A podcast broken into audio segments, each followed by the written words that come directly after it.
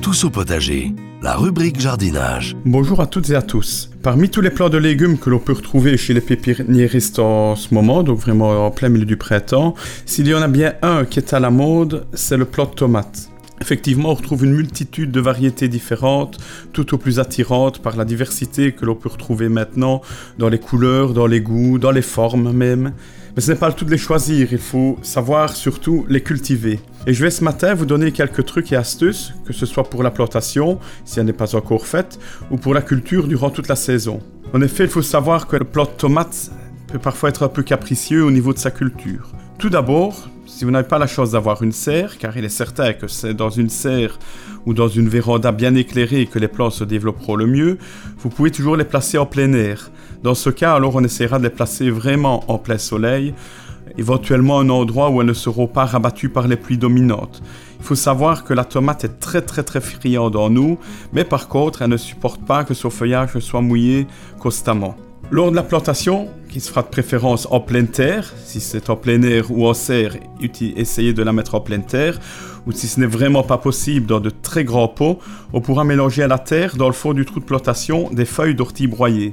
Oui, des feuilles d'ortie broyées, c'est quelque chose d'un petit peu particulier, mais cette petite astuce de grand-mère fonctionne vraiment très bien, aussi bien pour préserver plus tard la plante de nombreuses maladies qui pourraient lui apporter également un maximum d'éléments nutritifs pour ses premières semaines de croissance. Sinon, il ne faut pas hésiter à apporter également du compost, de l'amendement organique, bref, de quoi vraiment nourrir la plante toute la saison.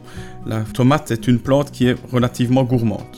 Maintenant, comment broyer des orties? C'est très simple. Vous prélevez à l'aide d'un gant, bien évidemment, des jeunes pousses d'ortie que vous placez dans votre pelouse et à l'aide de la tondeuse, vous pourrez très facilement les broyer en passant quelques fois dessus et les récupérer dans le sac et obtenir ainsi le mélange magique à ajouter à votre terre. Sachez que les orties peuvent apporter beaucoup au jardin d'ornement et au potager. D'ailleurs, la semaine prochaine, je vous propose de vous en parler un peu plus en profondeur grâce à la recette du purée d'ortie, qui là aussi est un remède vraiment magique au jardin. Maintenant, revenons-en un petit peu à notre plantation des tomates. Pour éviter de placer directement en pleine terre de trop jeunes plantes, vous pouvez également les cultiver quelques semaines dans des pots de taille moyenne pour qu'elles prennent déjà un petit peu d'ampleur avant de les mettre au jardin. Lors de la plantation, n'hésitez pas à les enterrer un peu plus profond que ce qu'elles ne sont déjà dans le pot. Ainsi, elles pourront former de nouvelles petites racines qui vont se développer sur les tiges, et fraîchement enterrées et qui renforcera ainsi l'ancrage de la plante dans le sol. Comme je vous l'ai déjà signalé, les tomates sont donc très friandes en eau. Il sera donc important de respecter un arrosage régulier en évitant de mouiller trop le feuillage, car c'est ainsi qu'apparaissent vraiment les premières maladies fongiques typiques des tomates. Donc ce sont vraiment les feuilles qui s'abîment et des champignons qui vont se développer sur le feuillage.